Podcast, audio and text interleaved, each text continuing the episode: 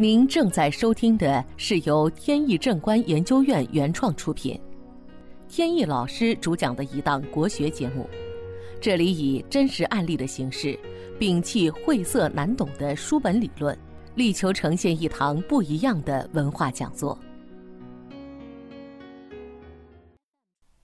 现在的信息非常发达，获取信息的方式是五花八门。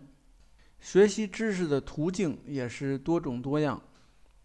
很多人对风水命理有着很强的好奇心，像很多人就能说得出“左青龙，右白虎，前朱雀，后玄武”这种的风水用语。还有人自学成才，在买房时能把这些知识应用到选房的过程中，知道避讳一些风水煞气。像我有一位朋友，他就一直关注风水方面的信息。他准备买楼时，通过微信跟我聊。他听说明堂很重要，明堂应该开阔，这个是正确的。而且他也知道现在是下元八运，西北方向比较旺，所以在买房子时，尤其是买别墅，西北这个方向。就是一个重要方向。后来按照他的想法，他买了一套别墅。买完后，在微信上找我，说这套房子是他经过精挑细选的，他很满意。有个很开阔的明堂，远处还能看到河流。房子是坐东南向西北的。听到这个以后，我心里一沉。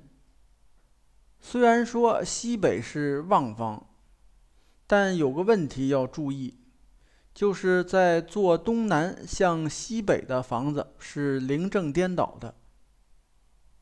凌正颠倒虽然不是特别大的问题，但是也是应该考虑的。而这位朋友却不以为然。在他看来，凌正颠倒不是大事儿，还是应该以西北旺方为主。而且他觉得风水上的事情也不是一成不变的，需要辩证的去看待。他这种思路没错，确实看风水的诸多因素，有的是重点需要考虑的，有的可以适当的忽略。但是忽略并不是放弃。也是需要考虑的，只不过放在次要的位置去考虑。我也听出他的言外之意，就是觉得我有点吹毛求疵。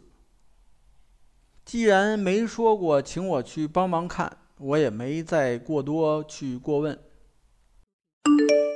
本节目由天意正观研究院原创出品。如需获取更多信息，请在任意网络上搜索“天意正观”即可。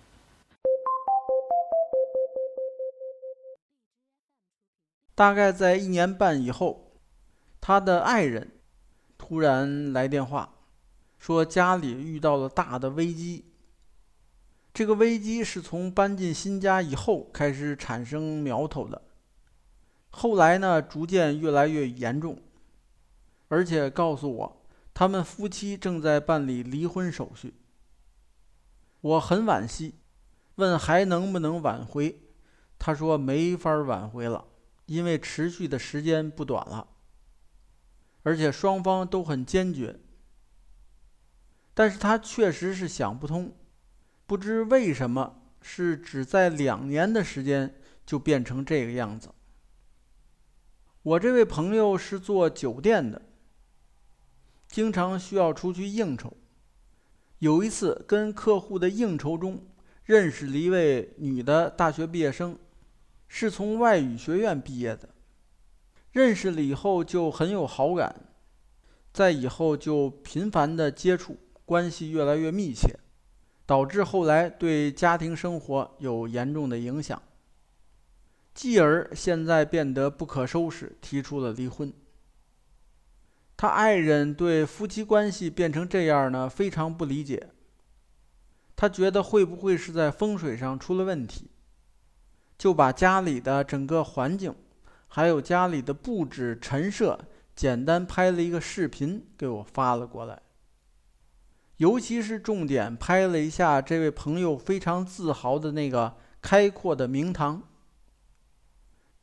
这是一个别墅，开发商估计实力不是很强，因为周边的环境整治的不是太好。边上还有一个写字楼，是一个中档的写字楼。小区的正面确实明堂比较开阔。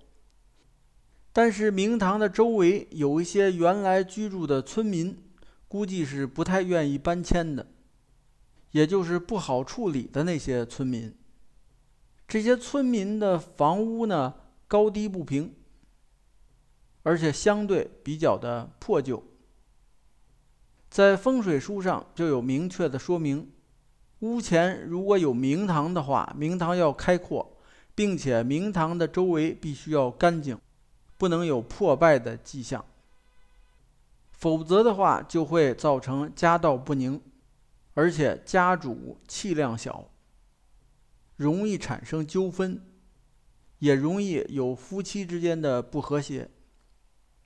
虽然说现在是下元八运，西北方比较旺，如果旺地在坐山的方向，对家庭的声望作用是明显的。而旺地在象山，对家宅其实没什么作用。所谓坐山，就是比如我们坐北朝南，那么北方就是坐山，南方就是象山。朋友的爱人听到这里就明白是怎么回事了，原来确实跟风水有关。但是我也强调，风水并不是能完全决定他们现在的状态。不排除跟其他的因素有关，这里我不好细说。造成现在的情况，主要因素其实并不在风水，而是在于这位朋友他这几年走桃花运，这个桃花运没处理好，并且桃花跟房子所存在的这些弊端结合了起来，造成桃花运没有起到正面作用。反而带来了不利的结果。不过，尽管知道了这个缘由，我也没办法帮他们修正，因为事情已经到这个地步了，确实很难再挽回。通过这个案例，想跟大家讲明一个道理：明堂要开阔，这是大家都懂的道理。同时，明堂周围也必须要整齐，该有树的地方有树。该有水的地方有水，这个在选择别墅或者写字楼经营场所时尤其重要。而对于住在高层住宅的这种居室呢，这个问题不算重要，甚至可以忽略不计。